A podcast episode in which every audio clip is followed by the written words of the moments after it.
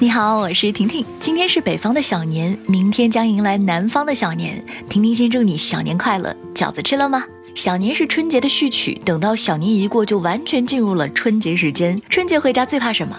催婚攀比以及无休止的闲话。当你经历了九九八十一难，回到家中之后，还没来得及饱含热泪喊出一声“妈，我回来了”。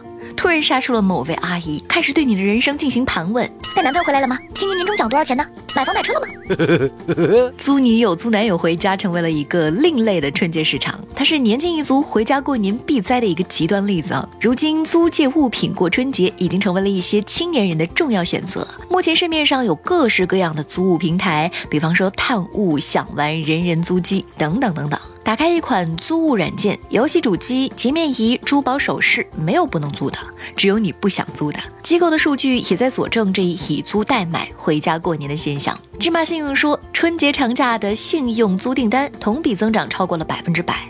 随着春节的临近，这个数字还在继续的增长。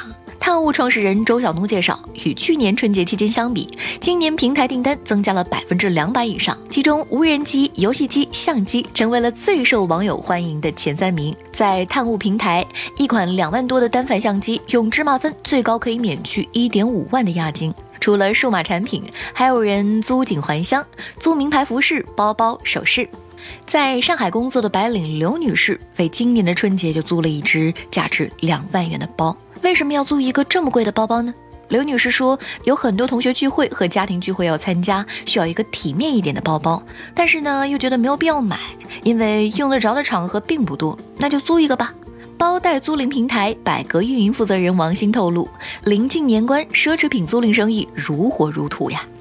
回家过年不可避免的一个话题就是春运。作为一场无法避免的人类最大的人口迁徙，有钱没钱回家过年都爱莫能助，抢不到票，有钱也是白搭。既然公共交通不行，那就自己开车回家吧。数据显示，二零一八年春节期间，有超过百分之五十的旅客选择自驾出行，大约七千九百八十五万人次。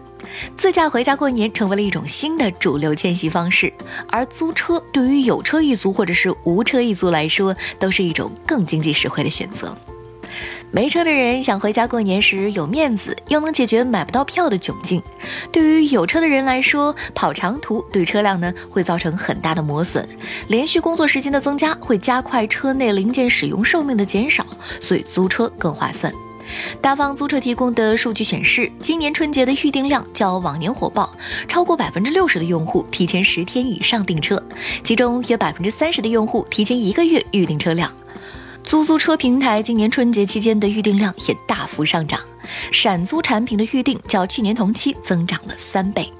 对于租物，特别是租名牌商品过年，有人认为是打肿脸充胖子。中国传统的观念是注重物品的所有权的，尤其是过年这个时候，讲究一个“新”字，既然买不起，就不要用了。实际上，在经济学界看来，租物是理性消费的一种新形式，更为环保的生活方式。上海金融法律研究院执行院长傅卫刚认为，随着中国人的消费能力越来越强，对高品质产品的需求也日渐旺盛。然而，高质通常高价，以租代买更有利于做出理性的购买决策，避免浪费。所以，你觉得呢？我是婷婷，祝你小年快乐！